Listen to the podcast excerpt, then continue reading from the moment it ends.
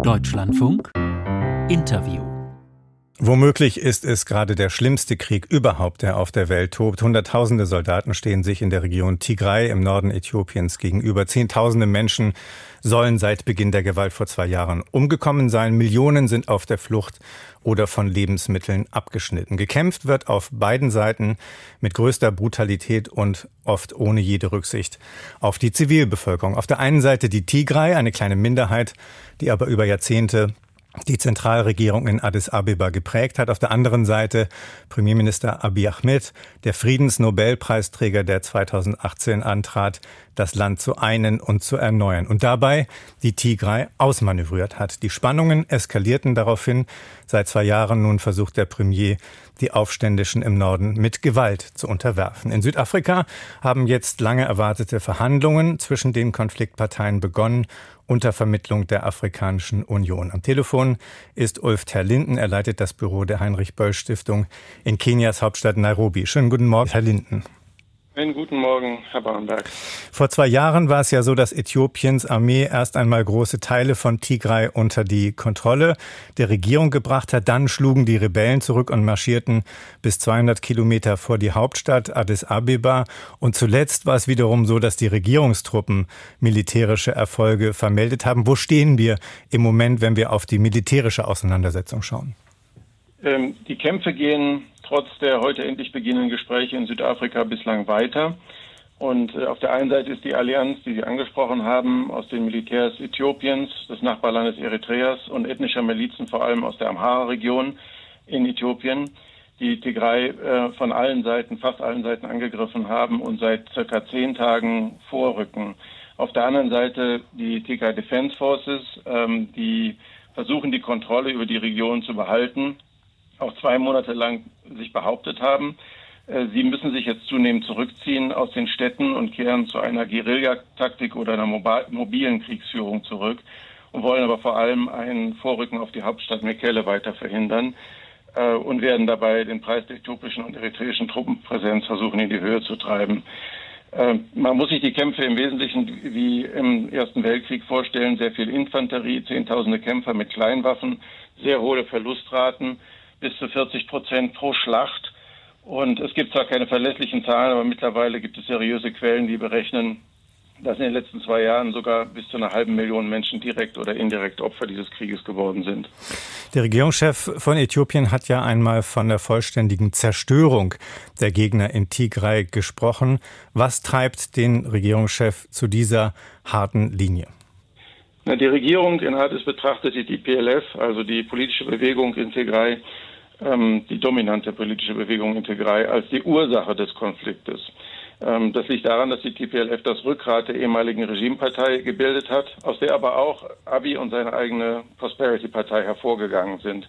Und zwischen diesen beiden Teilen des ehemaligen Regimes ist es nach dem, Entschuldigung, nach dem Machtwechsel 2018 nicht gelungen, äh, durch Dialog und Ausgleich eine tragfähige Koexistenz zu entwickeln. Und das gegenseitige Misstrauen und die fortwährende Konkurrenz um Macht und Ressourcen sind dann schrittweise bis in diese Gewalt eskaliert. Mhm. Jetzt haben beide Seiten, lese ich jedenfalls, mindestens indirekt auch angedeutet, dass es eigentlich keine militärische Lösung für diesen Konflikt geben kann. Warum gehen die Kämpfe dann trotzdem weiter? Also mit einer militärischen Lösung im Sinne eines einseitigen Siegfriedens ist in der Tat nicht zu rechnen. Das hat dieser Krieg mehrfach gezeigt. Und es zeigen auch viele andere Kriege, aber hier gibt es ganz konkret ähm, Situationen, auf die man verweisen kann. Aber die Erkenntnis allein führt natürlich nicht zu einem Ausstieg aus der militärischen Logik. Und bevor die Kämpfe vor zwei Monaten wieder angefangen haben, hatte es ja eine fünfmonatige Feuerpause gegeben. Aber in dieser Zeit ist es nicht gelungen, ähm, den Waffenstillstand, den beide Seiten nur einseitig jeweils erklärt hatten, in einen formalen Verhandlungsprozess zu überführen. Dahinter stand die Uneinigkeit über die Voraussetzungen für die Verhandlungen, aber auch Zweifel an der Vermittlung der Afrikanischen Union. Insbesondere Tigray hat die als äh, parteiisch wahrgenommen und zumindest dargestellt. Und auch Druck aus der jeweiligen eigenen Basis. Ähm, für Tigray steht im Zentrum auch die fortgesetzte Blockade der Region, ähm, die sie für untragbar hält. Seit zwei Jahren ist die Region von Bankenverkehr, Stromversorgung, Medikamentenlieferung, Kommunikation, Medienzugang und so weiter abgeschnitten.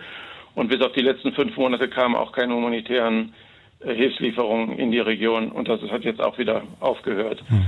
Ähm, auf der anderen Seite will die Regierung vor allem ein Wiedererstarken der tigraischen Kräfte verhindern und das ist auch Teil dieser Blockadelogik und wird ähm, als Begründung für den Vormarsch im Moment angeführt. Mhm. Wenn Sie sagen, dass die letzte Feuerpause ähm, über fünf Monate gedauert hat, aber nicht gehalten hat, weil die Voraussetzungen für Gespräche nicht gegeben waren, was heißt das für die Chancen jetzt für die Gespräche, für die Verhandlungen in Südafrika?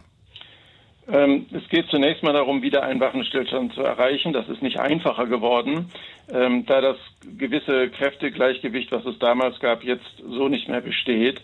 Ähm, sollte es gelingen, unter dem Druck, der auch von vielen Seiten jetzt ausgeübt wird, dann wird es anschließend sehr komplexe Verhandlungen geben müssen. Äh, die Wiederaufnahme der humanitären Hilfe äh, muss dabei an erster Stelle stehen. Sie war eigentlich auch von vielen Parteien als Voraussetzung angesehen.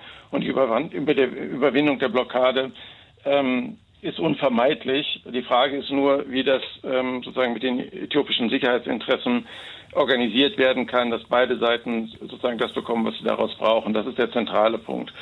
Ähm, ansonsten ähm, grundsätzlich gibt es Formeln, ähm, in die dieser Konflikt überführt werden kann, wenn denn die Vermittler sehr konzentriert daran arbeiten. Hm, Sie haben äh, vom Druck von vielen Seiten gesprochen, aber auch davon, dass es jedenfalls auf einer Seite ähm, äh, Vorbehalte gegen die Afrikanische Union geht. Hat die Afrikanische Union denn überhaupt die Mittel und die Kraft, äh, auf diesen Konflikt einzuwirken?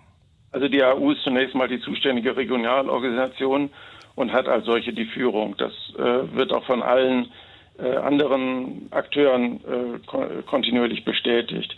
Aber die hat sich in den letzten zwei Jahren und besonders in den letzten zwei Monaten nicht gerade, sagen wir mal, mit Ruhm bekleckert, was diese Verhandlungen angeht. Ähm, der Sitz ihrer Zentrale in der äthiopischen Hauptstadt hat die Organisation von Anfang an gelähmt.